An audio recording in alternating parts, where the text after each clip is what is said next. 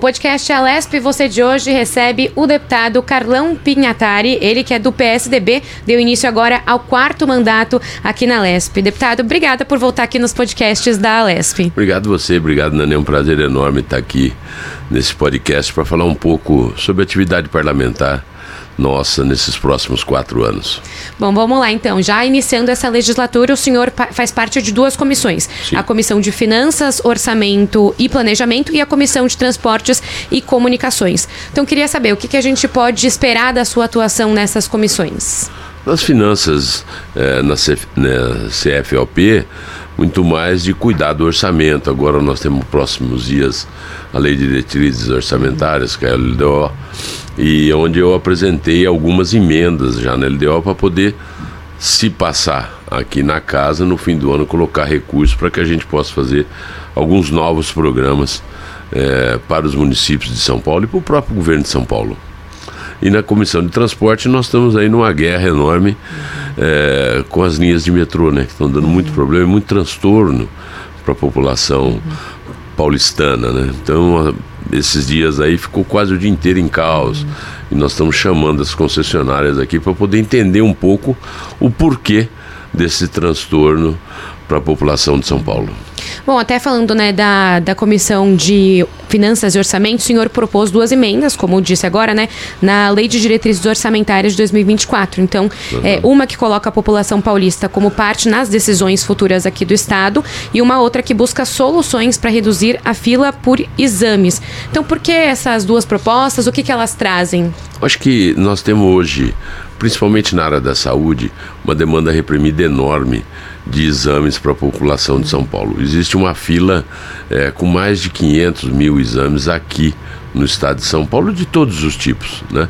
Desde uma simples tomografia com uma, uma ressonância e também ultrassom de uma gestante que às vezes não está sendo feita as três que preconiza o SUS. Então essa é, é, é um modelo novo que nós estamos querendo implementar no governo de São Paulo de você criar as carretas, como tem as carretas uhum. de mamografia, de, de exame de colo de útero, né, tanto da mulher como os PSAs de homem, para a gente tentar aproximar e atender melhor a população na área da saúde. Eu acho que é de extrema importância.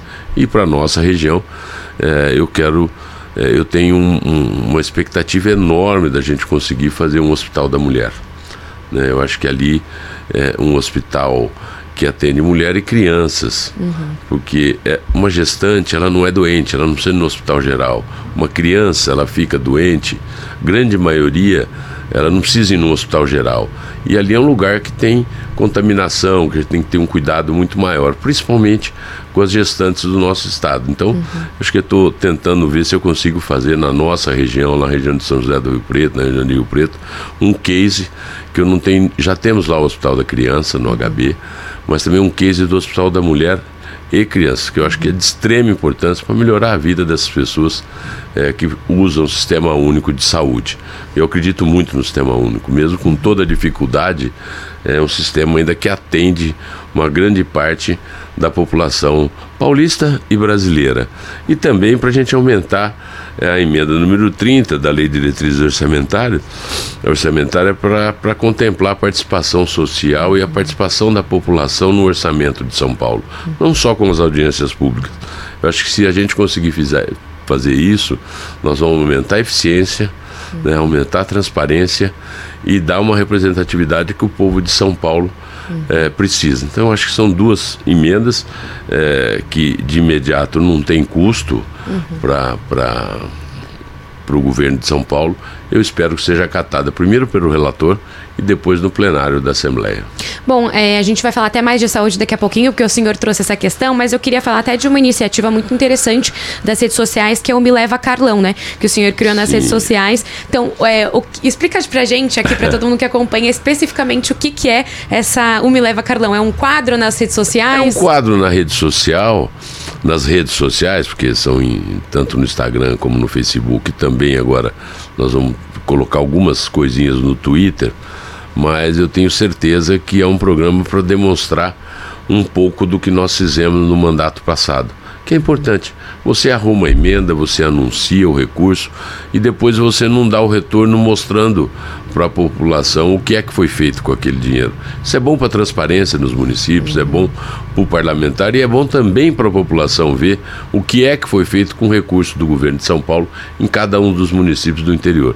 E eu tenho feito isso, a, a minha equipe está visitando é, todas as cidades que nós fizemos um atendimento e, e, levando essa demonstração, dizendo isso aos prefeitos, aos vereadores, aos presidentes de câmaras, mas também fazendo ali vídeos, fotos para mostrar um pouco do muito que foi feito pelo interior, é, pelo interior de São Paulo nos últimos quatro anos. Vamos acompanhar agora um trecho do Me Leva Carlão. Começando mais um Me Leva Carlão, vamos viajar para São João das Duas Pontes, para Fernandópolis, para Meridiano, Valentim Gentil o deputado Carlão Pinhatari já intermediou para a cidade nos últimos anos repasses investidos nas áreas da saúde, educação e infraestrutura do município. Nos últimos quatro anos, o deputado Carlão Pinhatari já intermediou investimentos para obras de infraestrutura, saúde e o recapeamento das vicinais. Nos últimos dois anos, o deputado Carlão Pinhatari já conquistou recursos investidos nas áreas da saúde, infraestrutura e lazer. Recentemente, com uma grande ajuda do deputado Carlão, o sonho da casa própria ficou mais próximo de ser realizado por dezenas de famílias na cidade.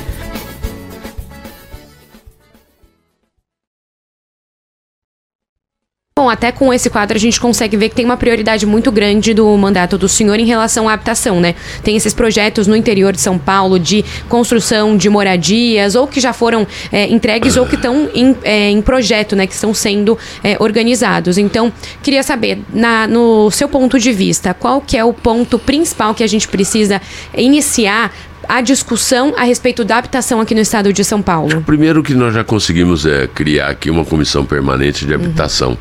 Que isso foi de extrema importância. A, a, a, população brasileira, o povo latino, que o uhum. sonho da casa própria é um sonho muito real, muito próximo de cada um. Uhum. As pessoas têm a intenção sempre. É, às vezes ele trabalha uma vida toda sem poder é, conseguir uma casa própria. E o governo de São Paulo dá essa possibilidade. Uhum. O governo de São Paulo, 1% da arrecadação de CMS vai para habitação popular.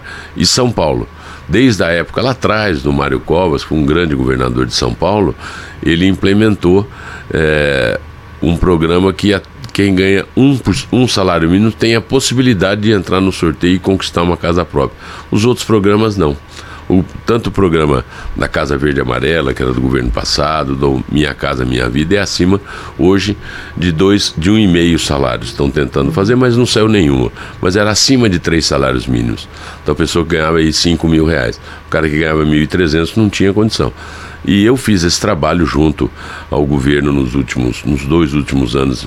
Então, primeiro como líder de governo, depois como, como presidente da Assembleia Legislativa de São Paulo e nós conseguimos levar muitas casas populares que estão hoje em construção, é, ou fazendo a infraestrutura e já fazendo as casas, ou as casas sendo prontas. Já teve sorteio essa semana dos moradores, dos endereços. Então, acho que isso é importante. Você dá uma dignidade para aquelas pessoas que vão ter. É, onde tem favela, fazer o desfavelamento, e onde não tem, você dá a oportunidade da pessoa ter um endereço que ele vai pagar uma parcela lá de 15 a 20% da renda mensal da família, mas vai pagar numa coisa que é dele. Uhum. Né? Porque ele paga aluguel, ele paga a vida inteira e não consegue construir nada. Uhum. Então esse é um programa que eu tenho. É, eu acredito muito, eu acho que isso melhora a vida do cidadão, isso distribui renda no estado de São Paulo, porque gera emprego. Né, para as pessoas trabalharem enquanto a casa estiver em construção e também melhora a vida do cidadão que mora lá na ponta da linha, lá no fim de cada uma das cidades aqui de São Paulo. Agora tem algum projeto já nessa área para esses próximos quatro anos? Alguma questão Continuar de discussão? lutando por isso. Eu acho que essa é um papel. Já fiz uma audiência com o secretário de Habitação, com Marcelo Branco. Temos que continuar uhum. investindo em, em habitação popular é, em todo o interior de São Paulo. Na Grande São Paulo, com muito, uma demanda muito maior, né? Mas o interior também não pode ser esquecido e eu vou estar aqui para lembrar todos os dias. Bom, agora o senhor também tem essa atuação muito forte, muito presente na, no setor de saúde, né? Com repasses de recursos, é, compra de equipamentos. Então, o que, que o senhor já fez nessa área? Vamos aproveitar já para fazer até desses quatro mandatos uma, uma, um balanço. Eu, eu vejo, Nani, que, que eu tenho sempre feito quase 70% das emendas parlamentares minhas é na área de saúde, uhum. porque nós precisamos, né? Infelizmente a tabela do SUS não é reajustada há quase 15 anos. Né? Hoje tem vários exames do SUS que não vale a pena os hospitais faturarem, que o que ele gasta de burocracia ou de papel ou de tempo uhum. do funcionário é, é maior do que ele vai receber num exame. É coisa é ridícula isso. Uhum. Hoje os governos de, do estado e os municípios que bancam a saúde pública no Brasil. Uhum. O governo federal muito pouco ajuda. Se você pegar lá em, na Constituição de 88, hoje nós temos 60 em dólar 60% a menos recursos do, do Ministério da Saúde para os estados e municípios. Uhum. Então isso é preocupante. Uhum. Né? Por isso que toda hora você vê na televisão filas, gente morrendo, esperando atendimento. E eu tenho é, sempre pensado desta maneira, né? Nós temos alguns hospitais, as Santas Casas são os hospitais que eu é, gosto muito de ajudar, porque é um hospital filantrópico, sem fins lucrativos, não tem um dono no hospital, o dono é a população daqueles municípios né, onde nós criamos o programa Mais Santa Casa, onde passamos de 700 para 1 bilhão e tanto de recursos do ano, no ano passado. Uhum. E esse ano tem que ser a mesma coisa, porque está continuando o programa de, das Santas Casas. E a Santa Casa é que atende as pessoas. Uhum. E os hospitais regionais. Na minha região, eu posso citar o exemplo do, da Santa Casa de Rio Preto, onde ele tinha um repasse lá pouco mais de 5 milhões por ano do Estado, e eu consegui é, junto ao governo anterior e que isso passasse para quase 20 milhões. Uhum. E o hospital de base. O hospital de base tinha um teto aqui, lá de São José do Rio Preto, tinha um teto de 96 milhões ano, nós conseguimos uhum. passar para 164 milhões junto com o Hospital da Criança. Uhum. Então deu um avanço na saúde pública e no atendimento às pessoas que necessitam e precisam. Por isso que hoje ainda é, muitas pessoas, muita região invade a nossa região é, às vezes até cometendo erros, crimes de, de falsificar endereço para dizer que mora lá, porque o atendimento da saúde, não vou dizer que é excepcional na região, mas é muito melhor do que qualquer outra região de São Paulo. Uhum. Na região de São José do Rio Preto, graças a Deus, na época, começou na época do Covid bem isso. No Hospital de Base, a Santa Casa, os hospitais filantrópicos da região fizeram um pool de atendimento, montaram rapidamente quase 300 leitos é, de UTI para atendimento ao Covid, quando deu aquela pandemia, que nenhum de nós uhum. esperávamos e nem conhecíamos aquilo. Uhum. Né? E aquela região foi uma região que atendeu. É, perdemos pessoas, infelizmente perdemos, mas não foi por falta de tentativa de salvar vidas que esses hospitais fizeram.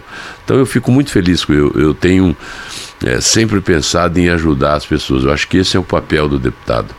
Afinal de contas, nós somos servidor público, né? Tem que servir as pessoas que atendem, é, que precisam e necessitam da ajuda ou do governo municipal, ou do governo do estado, ou do governo federal. Esse é um papel que eu tento fazer isso todos os dias. Bom, o senhor até comentou né, que o SUS é um sistema muito bom, mas que ainda tem algumas questões que precisam ser resolvidas. Colocar dinheiro. É, é esse é o é, era esse o ponto que, que ia chegar. O, o, a questão, é. então, hoje para a saúde pública do estado é essa: precisa de verba para ser repassada o Estado hoje subsidia o, as cirurgias que são.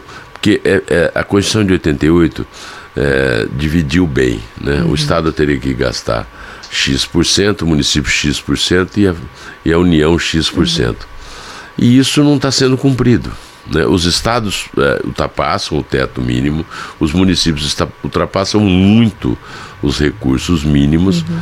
é, e você vê que a União a tabela do sistema único, acho que do, desde 2002 ou 2003, que ela não tem um reajuste é, substancial. Tem ponto a ponto. Né? E nós não podemos mais ter isso, quando a saúde custa dinheiro.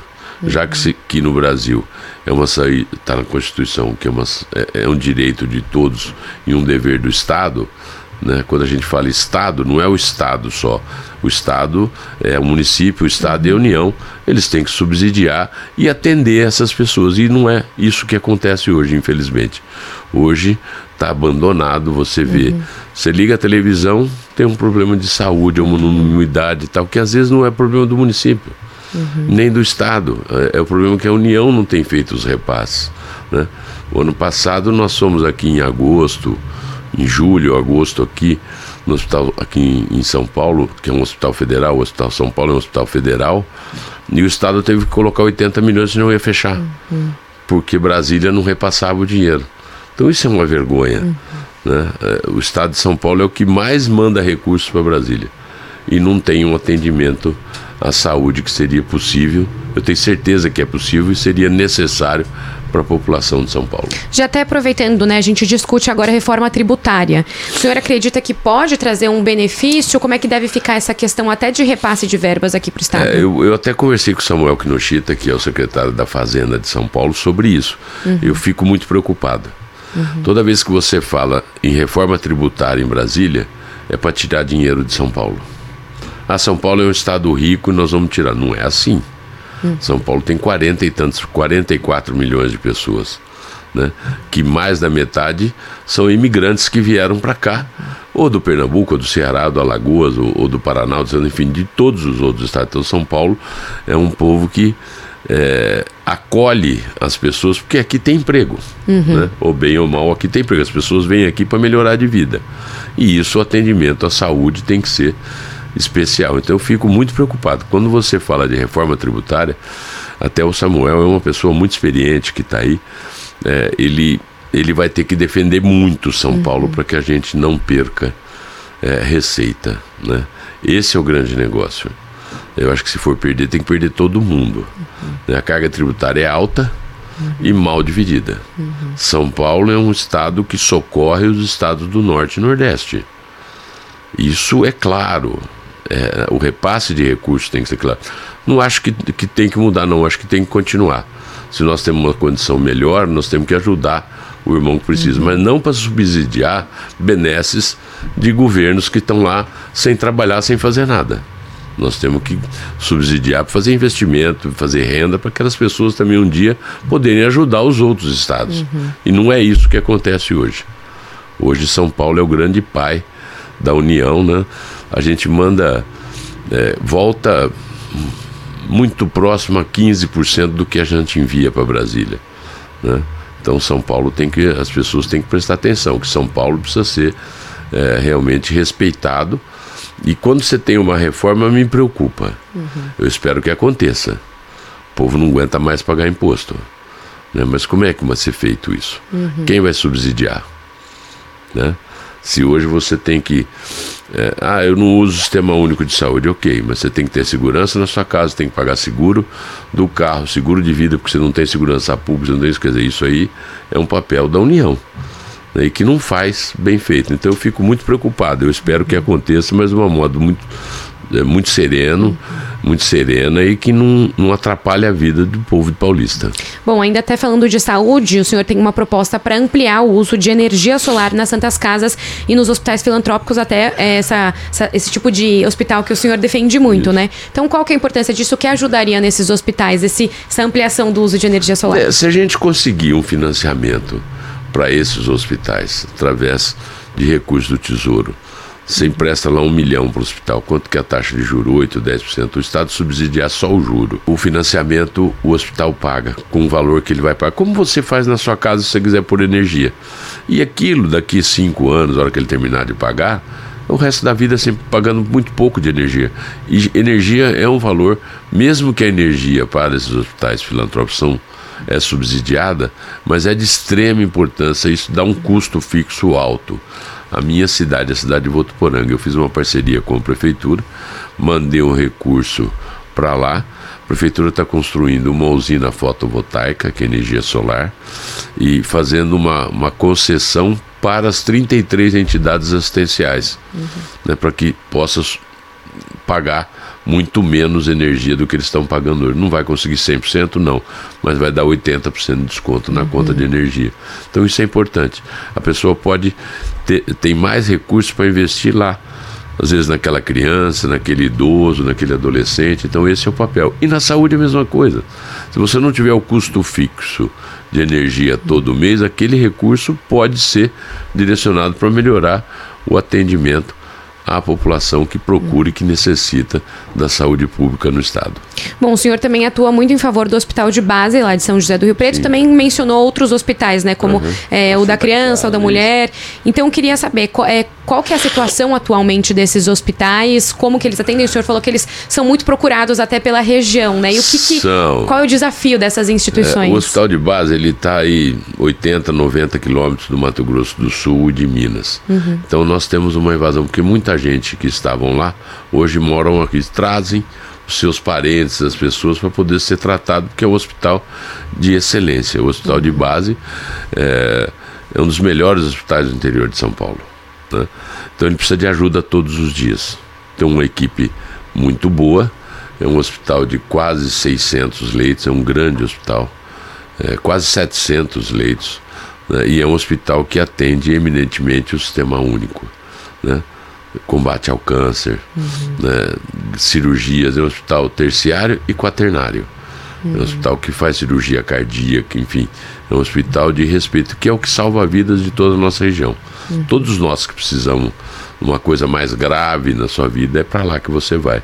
Então é um hospital que é, eu tenho dito ao secretário de saúde, doutor Eleusos, que é de Rio Preto, que conhece bem é, a, a, o hospital de base, o hospital de base, ele tem que ter uma, uma um financiamento muito maior, mesmo tanto que nós aumentamos, uhum. mas um financiamento muito maior do que ele tem hoje. Uhum. Né? Ele é um hospital de grande porte, como o HC representa aqui uhum. para São Paulo, como esses hospitais são hospitais, o, o hospital da Unicamp, uhum. o hospital lá de Botucatu, quer dizer, então ele tem que ter um repasse. Como está muito longe, às vezes as pessoas não enxergam o grande trabalho que esse hospital faz. Uhum. Né? Então é, é esse o alerta que eu venho fazendo todos os dias, pedindo para os deputados da região, para todos ajudarem. Né? E eu tenho certeza que se a gente puder ajudar, é um hospital que vai nos ajudar muito a salvar vidas. Bom, o senhor tem essa, essa base eleitoral muito forte no interior, trabalha muito pelo desenvolvimento né, do interior. Qual que é o maior desafio que ainda existe aqui no interior paulista hoje em dia? Eu acho que é o desenvolvimento econômico. Né? Uhum. Né? Eu acho que é o momento, quando você faz uma duplicação, como foi feito na rodovia Euclides da Cunha há 10 anos atrás, o desenvolvimento econômico vai atrás as grandes empresas se instalam nessas rodovias, porque é uma rodovia que passa 4, 5 mil veículos por dia. Então eu vejo que esse é o grande papel. Mas lá o que nós precisamos é consolidar. Né? Consolidar uma região que está no norte de São Paulo, que está a 520 quilômetros ou 560 quilômetros da, da capital paulista. É, essa distância, se você estiver em Portugal, você trabalha de, você, você, anda de norte a sul. É verdade. Né? Então a gente tem o, o, pensamento de poder cada vez mais levar o desenvolvimento econômico de algumas áreas, porque nós precisamos. Nós estamos muito perto da divisa. Uhum. A guerra fiscal acabou. É, acabou tirando algumas empresas da nossa região. O cara vai, anda 80 quilômetros, passa por lá de lá e o, o imposto é muito menor uhum. do que aqui no estado de São Paulo, que é um estado que cobra mais caro mesmo. Uhum. Né? Não estou dizendo que. Mas nós precisamos ter ajuda disso. Eu, eu quero que o governo de São Paulo tenha um plano de fazer um envolvimento, principalmente nos limites né, do, uhum. do estado aonde você cruza. O Paraná não, mas quando você cruza com estados que são mais menores que o nosso, com menos condição financeira, como é o Mato Grosso do Sul, uhum. como é Minas Gerais, que é um grande estado, mas que tem uma, uma região uhum. menor financeiramente, como você pega aqui na região perto do Rio de Janeiro. Uhum. Então, isso tudo nós temos que proteger esses industriais, essas empresas, né, com algum benefício, que eu não sei como que se faz isso, né, para que eles não não sejam aliciados e sendo levados o nosso emprego e a arrecadação daquela empresa para outro uhum. estado. Né? É, na minha região tem muito piscicultura, por exemplo. Uhum. O barranco do lado de cá é o barranco de São Paulo, do lado de lá é Mato Grosso do Sul. Aqui não tem norma, você pode pôr quanto você quiser de peixe por metro quadrado, está errado. Do lado de cá você tem um controle da CETESB corretamente uhum. muito maior. Então a pessoa atravessa o rio e monta do lado de lá. Uhum. E traz o peixe para vender onde? Em São Paulo. Né? Então isso é muito ruim. Eu acho que a gente tem que preservar os empregos e gerar novos empregos numa região que precisa muito. É a questão da, até da reindustrialização, né? Que o, o governador Tarcísio de Freitas, durante a campanha, ele falou muito sobre reindustrialização, tem é, dado algumas sinalizações, ele até no início do ano criou um conselho é, para envolver todos esses entes. Então é, é isso, é trazer a indústria de volta para São Paulo e proteger quem já está aqui. É, eu acho que ele tem que tirar isso do papel e colocar em prática. Uhum.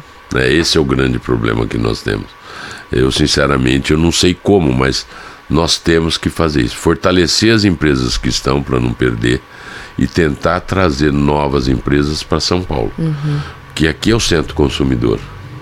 Aqui é o centro consumidor. Tem um projeto de lei em Brasília onde você cria uma tarifa de 4% de CMS em todos os estados da federação.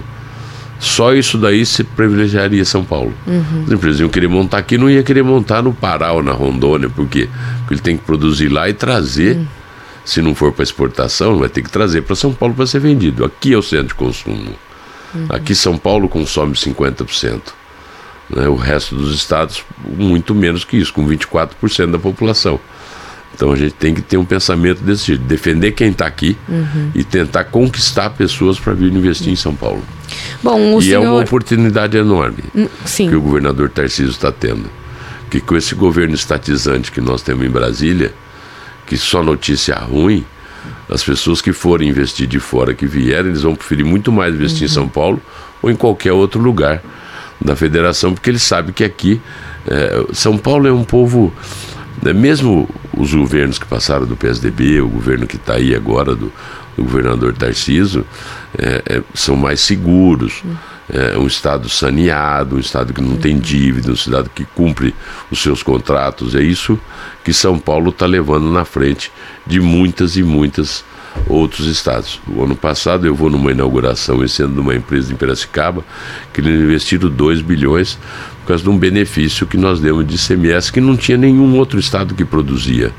Né? Trouxeram uma indústria da Malásia e se instalaram ali em Piracicaba, onde eles já tinham uma unidade. Uhum. Então isso gerou 200, 300, vai gerar agora 200, 300 novos empregos e você vai ter uma, um produto feito aqui no estado de São Paulo para vender para todo o Brasil e para a América do Sul. Bom, até o senhor trouxe essa questão aí do, do governo federal mais estatizante, a gente tem aqui o governo é. estadual mais é, de privatizações, como... De concessões, que de eu concessões, acho correto. Isso. Eu, não é o papel do Estado. Que, tem, que até envolve a questão do Porto de Santos, né? Então, eu queria saber como que o senhor vê essa questão do Porto de Santos, se ajudaria até nessa questão da reindustrialização, da... É, eu vi umas matérias hoje dizendo que vai reduzir 95% da tarifa, mas a tarifa não é isso que é.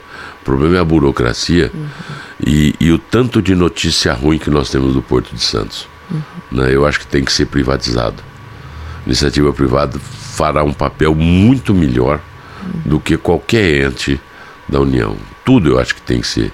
Eu acho que o Estado tem que ficar com saúde, uhum. com educação e com segurança pública. Uhum. O resto não é papel do Estado. O Estado tem que montar agências reguladoras uhum. para poder coordenar isso. Veja por que, que das 20 é, é, rodovias de São Paulo, são, do, do, Brasil, São Paulo tem 19 das melhores. Porque o Covas privatizou lá atrás, no ano de 97. Né? E o Geraldo sabe disso, que é o vice do Lula. O Geraldo sabe disso. Né? Eu espero que ele consiga convencer o ministro ministro Márcio França, aqui aquele processo que estava lá atrás, que o governador Tarciso fez de fazer a concessão, que ele deixe isso realizar, uhum. para tirar aquele monte de sindicato que tem ali que vive em cima é, do porto. Não é prestando serviço, é prestando um desserviço para a exportação brasileira. Bom, o senhor também né, foi é, presidente, encerrou aqui o último mandato como presidente aqui da Assembleia Legislativa. Então, queria que o senhor fizesse uma avaliação dessa gestão desses dois anos aqui à frente do, do maior né, parlamento que a gente tem aqui na América Latina. Acho que foi uma, uma, uma, uma gestão que trouxe inovação, eficiência e transparência uhum. na Assembleia, né? E a economicidade. Nós ficamos, fizemos aí dois anos de mandato sem alterar o orçamento. Uhum. E conseguimos fazer uma readequação do salário dos funcionários, conseguimos deixar projetos prontos que eu espero que o próximo presidente o André consiga implementar, que é a instalação de unidade de energia solar aqui dentro, o reuso da água. Eu acho que isso é importante. É, nós, no, no primeiro ano de mandato, eu devolvi quase 200 milhões de reais para o cofre do Estado. Uma parte disso foi comprado naquela época que estava precisando, necessitando alimento para poder uhum. distribuir para os municípios. Né? E não foi distribuído politicamente, não, foi distribuído tecnicamente. Isso aí, o Estado que fez isso. Então eu acho que é isso. Nós doamos quase 170 mil cestas básicas. Uhum. E eu vejo que a Assembleia, nós temos que dar o exemplo. Nossa Assembleia foi a única Assembleia do Brasil a reduzir 40% do, do salário do parlamentar na época da pandemia. Uhum. Né? E ninguém fala sobre isso. Né? Eu acho que isso, nós achamos que quando houvesse essa implementação aqui, as outras assembleias viessem atrás. Ninguém veio, só ficou a nossa. Mas nós ficamos um ano com uma redução de 40% do salário de cada um. Porque já que nós não estávamos vindo, nós estávamos em casa, é nada mais justo do que você conseguisse diminuir uhum. um recurso é, que você ganha também, porque afinal de contas nós recebemos do Estado. Uhum. Então eu fico muito feliz de ter encerrado aí dois anos trabalhando muito para que a gente pudesse modernizar a casa, melhorar cada vez mais. Eu acho que isso é importante para São Paulo. Bom, até pensando hoje, né, a gente está um pouquinho, parece aqui distante da pandemia, mas o senhor estava aqui num cargo super importante durante a pandemia. Então, é. qual que foi o desafio é, dessa gestão? Foi muito difícil, porque é, com a pandemia, muito embate entre o governo de São Paulo e o governo uhum. federal, quer dizer é, quando você aparece uma doença dessa, uma crise sanitária desse tamanho, que ninguém conhecia, né? É, o mundo fechando, uhum. né? E nós tivemos que fazer isso. Isso acabou atrapalhando a vida de muita gente aqui em uhum. São Paulo, né? Quando você pega bar, restaurante, uhum. lanchonete, é, o pessoal de teatro, o pessoal da cultura foram mais prejudicados. Né? Como é que se fez? Você ficou aí dois anos sem ter peça teatral, uhum tudo virtual, quer dizer, isso atrapalhou a vida. Muitas pessoas chegaram a passar fome. Né? Então, então foi dois anos bem difíceis que nós passamos aqui, mas eu tenho certeza que com a vacina nós vamos ter um caminho muito melhor. Bom, e o que o senhor pretende fazer nesses próximos quatro anos? O que deve pautar a sua atuação agora nesse quarto mandato? É, eu, eu sou um deputado muito distrital. Eu tenho uma região que eu atendo de segunda a sexta no meu escritório político lá na minha cidade, em Votuporanga, né? que você precisa conhecer, que é uma bela eu cidade. é uma bela cidade e, e, continuar defendendo os interesses do interior de São Paulo. Eu acho que esse, é, com o advento das redes sociais, é, nós perdemos muitos parlamentares no interior de São Paulo. Uhum. Ficou os os, cara, os deputados que são das grandes cidades, se você olhar hoje, deve ter aqui 70% daqui de São Paulo e da grande São Paulo de deputados. Então o interior ficou, eh, ficou uhum. sem guarida. Essa é a grande verdade.